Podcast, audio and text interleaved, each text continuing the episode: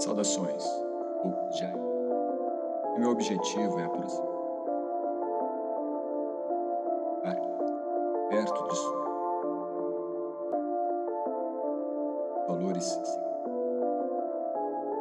Esta nova temporada nós traremos aspectos das tendências do yoga para a nova década, e isto poderá te ajudar com base filosófica, teórica e prática a desenvolver o seu mindset para que o yoga seja um instrumento mais adaptável à sua realidade e em sua evolução pessoal.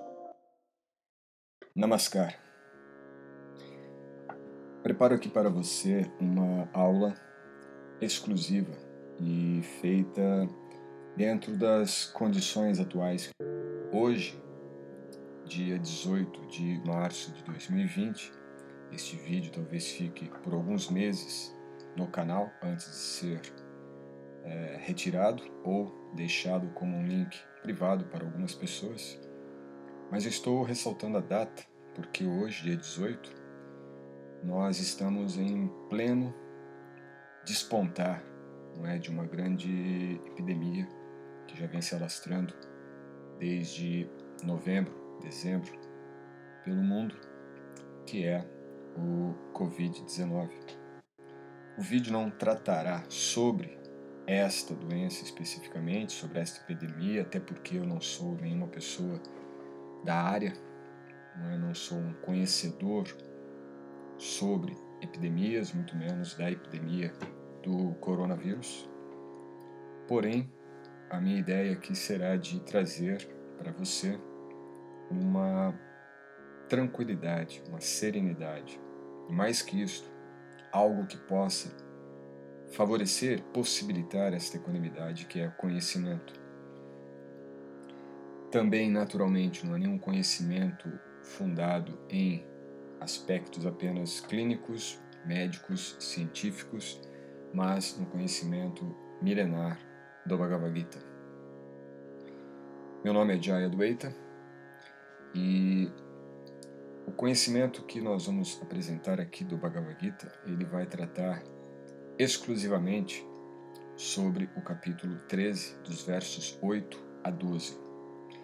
Certamente, se você ainda não me conhece, não conhece esse canal, está vendo esse vídeo pela primeira vez, nós temos também uma playlist que estará aqui na descrição deste vídeo, onde você terá acesso à leitura comentada do Bhagavad Gita para iniciantes, que é uma leitura semanal que nós fazemos um estudo dirigido e conduzido.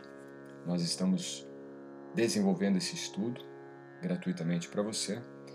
Mas se você também tem interesse em conhecer aprofundadamente os temas do Bhagavad Gita e todo o estudo temático do Bhagavad Gita, aqui abaixo também na descrição terá o acesso a um curso online, a um estudo aprofundado que eu estou oferecendo em relação ao conhecimento analítico do Bhagavad Gita, certo?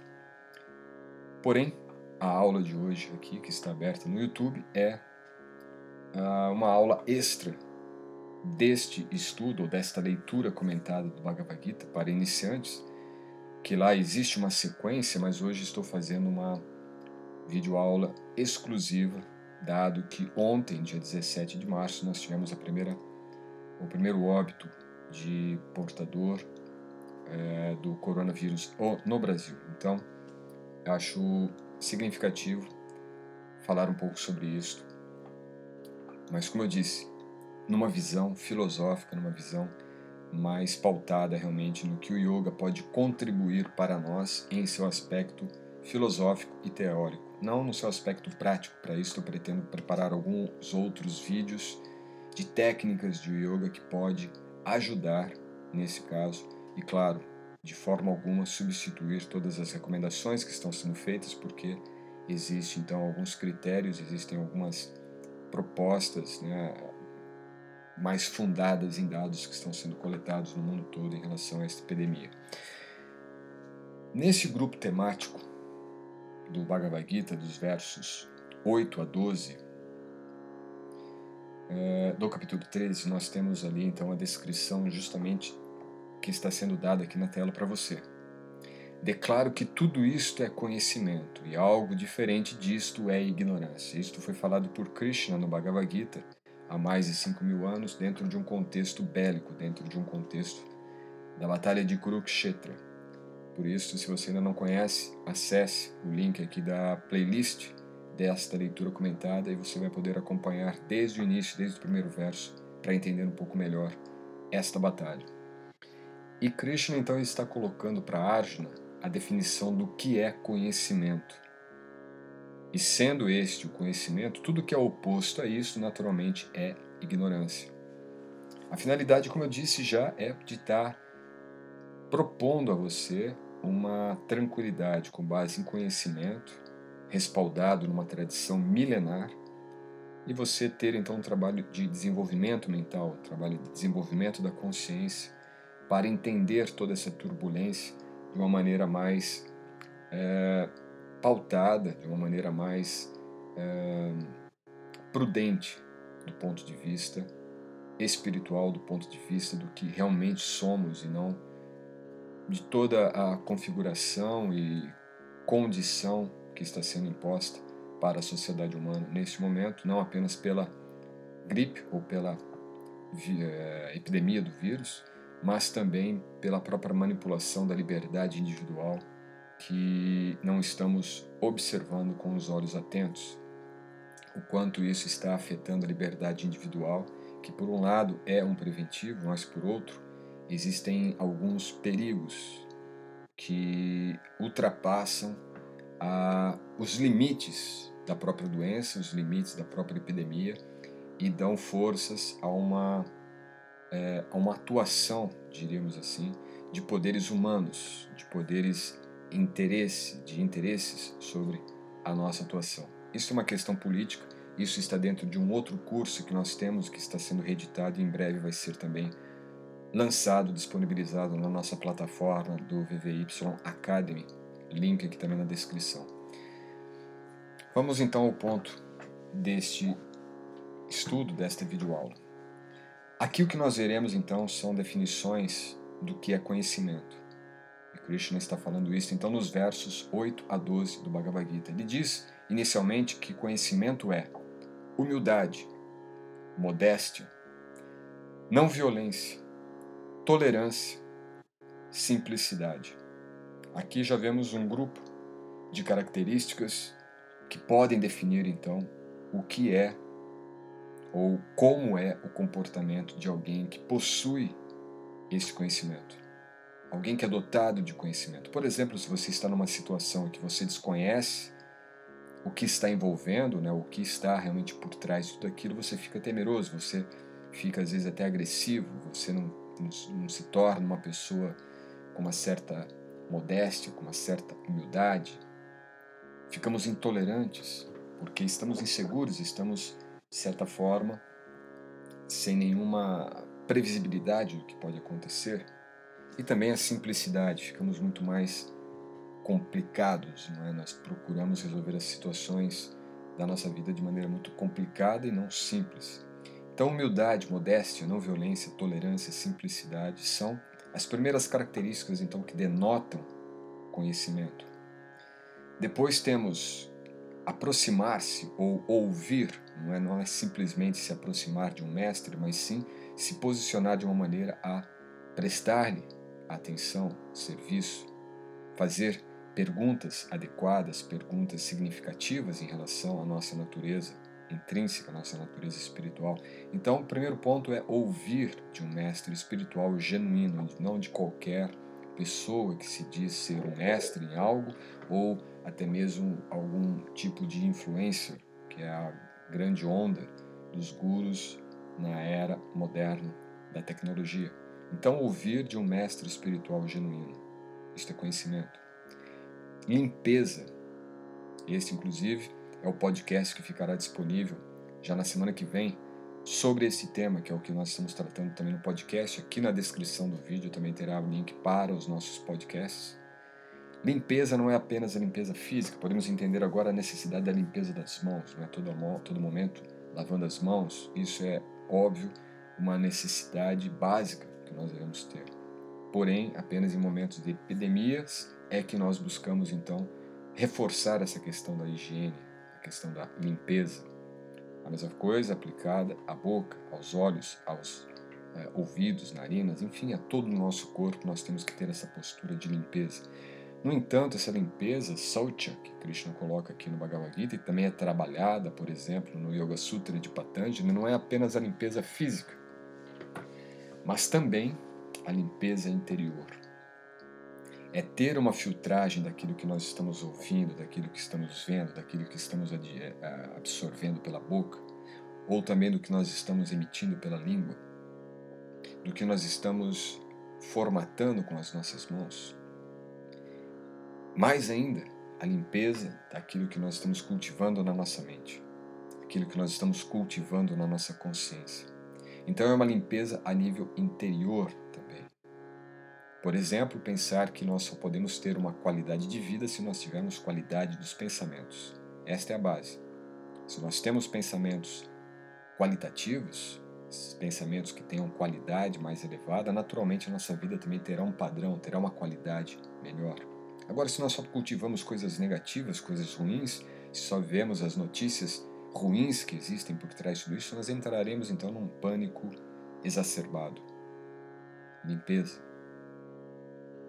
Firmeza, de não se afetar pelas condições transitórias que ocorrem na nossa vida. Firmeza, ter foco, ter determinação em algo.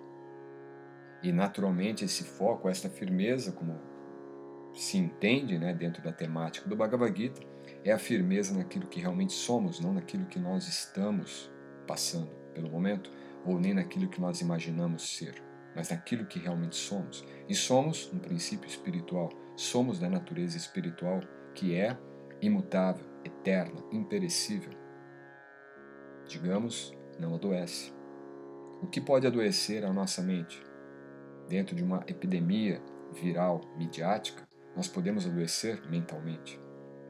Depois, autocontrole. Não podemos deixar para que outros tenham controle sobre nós. Como eu disse há pouco, a restrição da nossa liberdade individual. Agora, se nós temos autocontrole, sabemos realmente o que nós podemos e devemos fazer, naturalmente nós estaremos estabelecendo uma autonomia, uma atuação de autocontrole na nossa vida sem a necessidade de um Estado de qualquer outra instituição controlar a sua liberdade de ir e vir. Agora, claro, isso implica em prudência. A pessoa que tem autocontrole, ela é naturalmente prudente. Não cometerá é, atividades que sejam completamente arriscadas a ela e aos demais. Então, autocontrole, certo? Ter uma postura de controle diante das situações que nos cercam. Renunciar objetos de gratificação ilusória. Talvez seja mais difícil. Você renunciar aquilo que dá prazer aos seus sentidos. E em muitas situações nós temos que abdicar de alimentos que sejam prejudiciais à nossa saúde, de frequentar ambientes que possam prejudicar a nossa saúde, de se alimentar ou de ingerir bebidas que possam prejudicar a nossa saúde. É um momento realmente de ter consciência do risco que nós estamos correndo devido a apegos que nós temos por gratificação ilusória. Se você abdica de alguns prazeres ilusórios nesse momento, certamente daqui a alguns meses ou daqui a um ano, tudo isso terá passado e você realmente poderá desfrutar de verdadeiro prazer a sua vida, a sua saúde, a sua integridade, a sua independência. Então, observar por esse prisma. É momento de você abdicar dessa gratificação sensorial ilusória, apenas por um prazer temporário ilusório. Abdique disto. E veja, isso não são recomendações da Organização Mundial de Saúde, são orientações sobre o que é conhecimento dado na Bhagavad Gita há mais de 5 mil anos. Se nós seguirmos isto, naturalmente, muitos problemas mundiais não estariam ocorrendo e não teriam ocorrido, e também não viriam a ocorrer no futuro. Mais elementos constituintes do conhecimento. ausência de falso ego.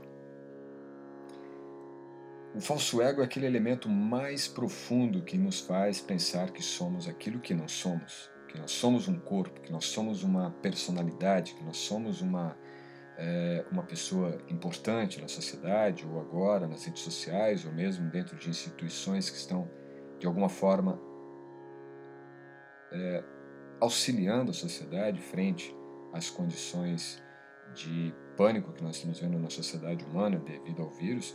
Enfim, qualquer situação, falso ego não é o verdadeiro eu. Falso ego é a falsa identificação, a falsa concepção que nós fazemos sobre nós mesmos. Lembre-se, nós somos almas espirituais eternas. Aquele eu que nós vemos ali no espelho é apenas um reflexo desse verdadeiro eu. E é baseado nesse reflexo então que se forma, que se constitui este ego ilusório, este ego falso. Também a compreensão de que nascimento, a morte, a velhice, a doença, podemos até colocar numa ordem aqui melhor, né? o nascimento, o envelhecimento, a doença e a morte são condições desfavoráveis. O que significa que acaba sendo é, contraproducente lutarmos de forma demasiada para evitar esses problemas, para evitar essas condições. Não é possível fugirmos do sofrimento e também não teremos a plena realização de buscarmos por felicidade a todo momento. A vida ela é feita de momentos de altos e baixos, momentos em que estamos, de certa forma, mais em paz, com saúde, bem, momentos favoráveis e existem momentos desfavoráveis. E dentre os momentos desfavoráveis é quando nós estamos então beirando a doença, beirando a velhice, beirando a morte. Então são condições do corpo, são condições da natureza material. Se você pegar mesmo uma árvore, ela passa pelo processo de nascimento, de envelhecer. Chega um momento em que ela começa então a adoecer e ela morre. Pode durar décadas ou até séculos, dependendo do tipo de árvore mas é a condição da natureza material. Se você pegar um alimento orgânico degradável e você deixar ele exposto, uma maçã mesmo, durante alguns dias, semanas, ela morrerá. A partir do momento que você tira uma maçã ou qualquer outra fruta de uma árvore, do seu, da sua raiz, do seu local natural, ela perde então o seu link com a vida, com o prana, que está sendo nutrida através dos, das raízes dessa árvore ou desse vegetal. A partir dali ela já está morrendo. A partir dali já processo de envelhecimento intenso se iniciou. Da mesma forma nós, como nós estamos num corpo material, a partir do momento que nós nascemos, nós já estamos num processo de deterioração das células. O próprio desenvolvimento de uma criança já implica em a deterioração de, de células antigas e mortas por células novas até chegar o momento realmente que já não há mais a possibilidade dessa transformação ou dessa recriação celular. Isso é uma questão biológica, isso é uma questão da biologia do corpo material. Também constitui elementos do conhecimento o desapego, desapegar-se daquilo que é transitório. Estar livre do enredamento, quando nós estamos apegados a algo que é transitório, nós nos enredamos, porque para não perder algo que naturalmente será perdido, nós criamos condições que irão nos enredar, nos prender ainda mais na realidade material, na realidade ilusória. Também a equanimidade diante de acontecimentos agradáveis ou desagradáveis. Esse é o ponto mais importante, talvez, em todo esse contexto. Mantermos uma equanimidade pouco tempo, poucas semanas, estávamos no carnaval e tudo estava muito agradável, tudo estava muito favorável, não é? E por que que agora tudo está desagradável e desfavorável? É necessário uma equanimidade. Como eu disse há pouco, o próprio Bhagavad Gita, se referindo, aqui vamos voltar só para você relembrar, a renúncia dos objetos de gratificação ilusória. Porque a gratificação ilusória ela nos dá uma falsa noção de prazer, de algo agradável. Mas ela traz também o seu revés, ela traz condições desagradáveis. Portanto, ter uma equanimidade significa, então, ter uma postura de renunciar àquilo que é ilusório na nossa vida. Isso é equanimidade. E Krishna fala no Bhagavad Gita que yoga significa equanimidade. Também, veja só que interessante isto, também é base do conhecimento, a devoção constante e imaculada a mim. A mim aqui se refere naturalmente ao Supremo, a Krishna. É ele que está falando em primeira pessoa. Devoção constante e imaculada. É o momento de fortalecermos a nossa devoção a Deus, ao Supremo. Não é o momento de levantar bandeiras ateístas ou levantar bandeiras de times religiosos. Só existe uma suprema personalidade de Deus.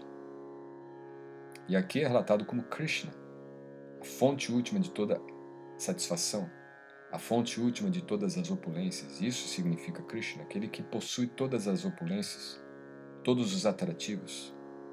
Então, devoção àquilo que nos atrai, aquilo que é natural de ser atraída, a nossa consciência, o nosso ser, o nosso amor. Ele se atrai justamente pela causa última de todas as causas.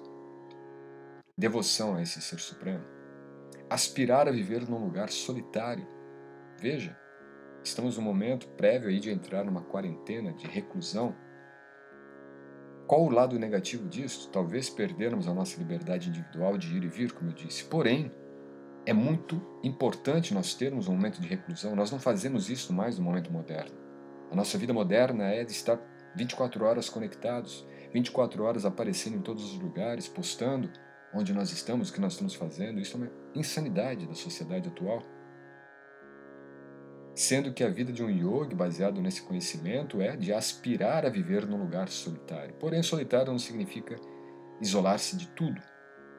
Mas nesse momento especificamente, nós estamos precisando desse isolamento, de uma solidão saudável. Leia os livros que você quer ler há meses ou até anos que você não consegue ler que está ali na lista. Medite.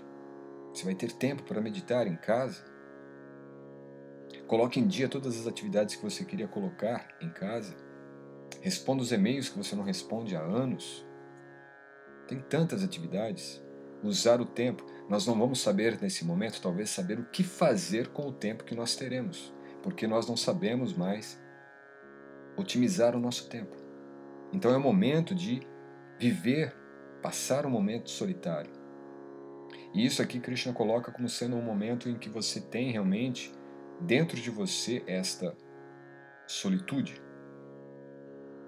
O yogi, ele consegue mesmo em meio à multidão ficar numa integração interior consigo. Agora aqui na questão prática do que nós estamos vivendo é de se buscar realmente essa solitude para se fortalecer, se recompor, ou se for uma questão mais prática ou pragmática, como eu disse, Leia o que você tem que ler, faça aqueles cursos que você queria fazer, aquele que você começou de repente online e não concluiu. Entende? Curta o momento de tomar um banho, o momento de cozinhar, o momento de de repente até ver as suas séries aí do Netflix, o que for. Outro ponto importante do que é conhecimento, a pessoa que é dotada de conhecimento, ela naturalmente se afasta da massa geral de pessoas, porque a massa geral de pessoas está indo para o lado contrário daquele que tem conhecimento. Ou seja, a massa geral de pessoas está em ignorância. E aqui eu não estou enfatizando nenhum tipo de diferenciação, talvez, cognitiva ou intelectual, nada disso. Estou dizendo somente que a massa, quando ela é mal informada, ela é conduzida para o caminho da ignorância, porque ela desconhece a verdade, desconhece a realidade, e ela vai para onde todos estão indo. Ou ela se concentra onde todos estão se concentrando, ou ela faz o que todos estão fazendo. Um yogi, ou aquele que está buscando se embasar neste conhecimento, ou no que é conhecimento, ele naturalmente não irá se influenciar pela massa geral de pessoas. É isso que significa afastar-se da massa geral de pessoas. É não se tornar influenciável. No entanto, também podemos aplicar isso de forma pragmática. Sim, afastar-se da massa geral de pessoas, porque nós não sabemos onde está o inimigo invisível. Por fim, isso também constitui a base do conhecimento, segundo Bhagavad Gita, aceitar a importância da autorrealização. Autorrealização é prioritário na vida humana. Nós temos que nos autorrealizar. E não nos autorrealizar apenas do ponto de vista profissional, material. Não. Espiritualmente. É o momento mais oportuno para buscarmos esta autorrealização. Não é quando tudo está bem. Não é quando a economia está punjante, como estava há poucas semanas, não é quando tudo na minha vida, na minha família, na minha profissão está indo bem. É agora o momento em que nós podemos entrar, é um momento de incertezas grandes, lacunas gigantescas sob os nossos pés. E é agora o momento de realmente buscar, aceitar a importância de nos autorrealizarmos. Por quê? Porque nosso corpo, a identificação com o corpo, a identificação com os pensamentos que vibram baixo, poderá nos colocar em crises existenciais seríssimas. Porque nós não estamos buscando ou entendendo a importância da autorrealização espiritual. Que significa, basicamente, entender-se como um ser espiritual eterno, pleno de consciência e bem-aventurança prazer espiritual. Basicamente, esses três elementos constituem a nossa natureza.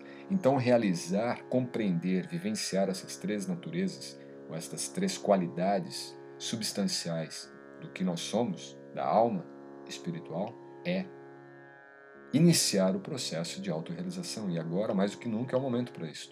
Arjuna estava numa batalha parecida Claro que era num nível muito maior de conflito do que o que nós estamos passando hoje.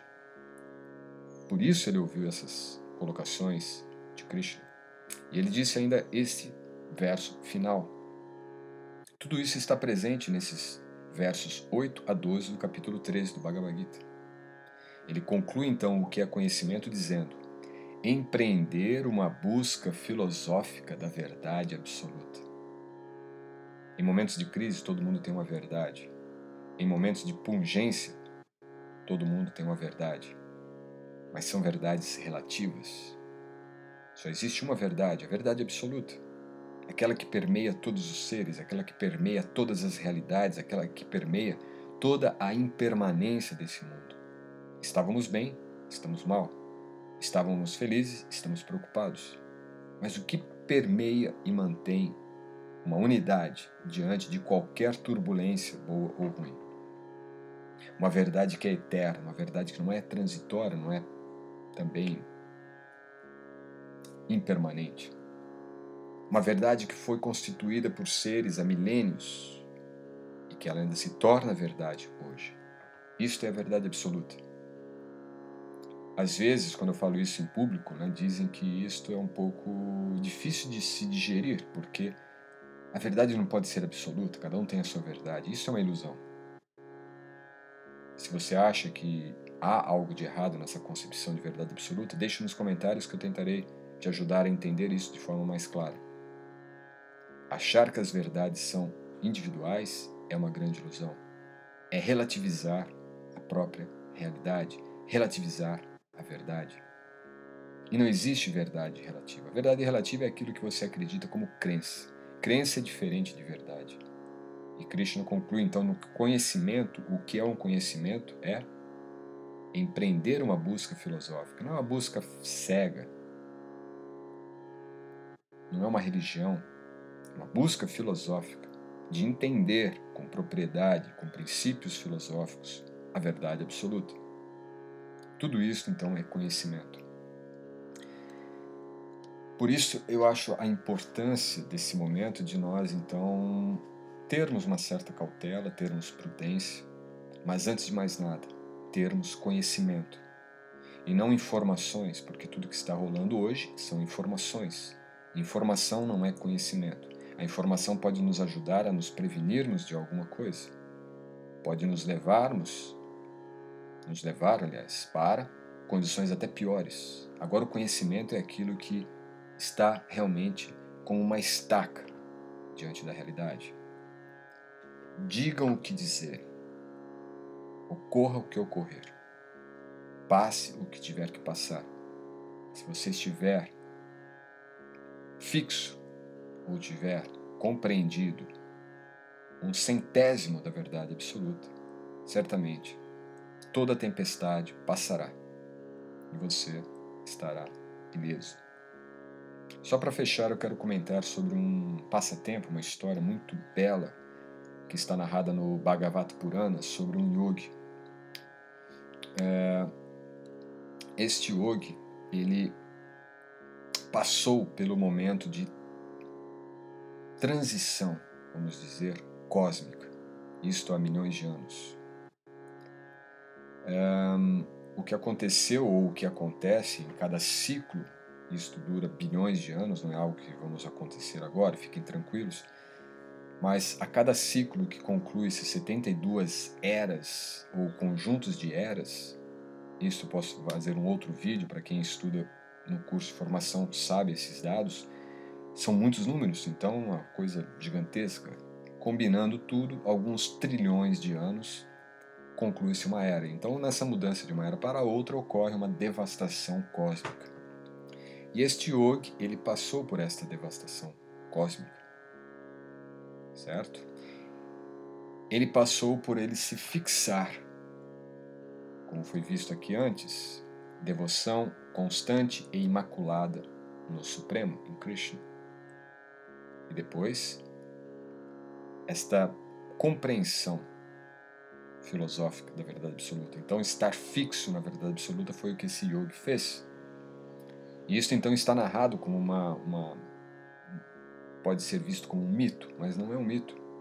São narrativas históricas milenares dos Puranas. Os Puranas são tratados de história antiga da Índia, ou que nós chamamos hoje de Índia, que naturalmente também é uma convenção de alguns séculos, não é? Não é o nome original de Índia na era védica, que era Bharatavarsa.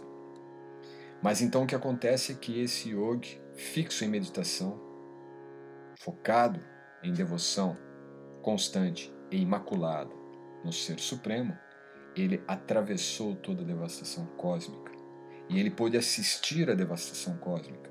E essa narrativa é muito bela porque ela narra realmente o que ocorre na devastação cósmica de acordo com os olhos deste yogi. O que ele viu como um vidente?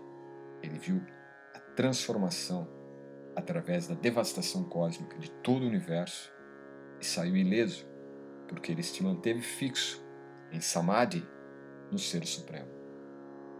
É uma lição para que nós possamos acreditar mais em algo que os nossos olhos não veem, mas que a nossa consciência e o nosso coração compreende com base filosófica e não apenas emocional, sentimental, cega e baseada em crendices. Esse é o ponto filosófico então desse grupo de versos, esse grupo temático do Bhagavad Gita. Aqui naturalmente constitui basicamente uma aula do próprio curso de estudo temático da Bhagavad Gita, como eu já falei, está aqui no link, ah, na descrição. Esse curso ele dura, é, pode ser realizado dependendo do seu tempo. Eu acho que agora nessa quarentena você poderá fazer esse curso rapidamente. Você consegue concluí-lo em até menos de 20 semanas. Se você tiver realmente em casa com tempo disponível, você consegue fazer ele talvez em menos de 15 dias mas você pode estendê-lo por 18 meses ou, se for necessário, até 24 meses, dois anos para fazer um curso onde você vai estudar e entender todo o Bhagavad Gita, do começo ao fim, 18 capítulos, basicamente um capítulo por mês, um módulo por mês, um estudo completo. Mas isto eu deixarei para apresentar no próximo vídeo para você. Esta era uma videoaula onde eu queria trazer um pouco mais sobre o conhecimento, o que é o conhecimento de acordo com Bhagavad Gita e muito do que nós vimos sobre o que é conhecimento, eu acredito que poderá ajudar de forma significativa esse momento em que nós estamos passando. Quero que você tenha muita força, muita determinação, muita fé, porque você vai atravessar essa turbulência em paz. Acredite, tudo isto é transitório. Vamos em frente. Até a próxima aula. Namaskar.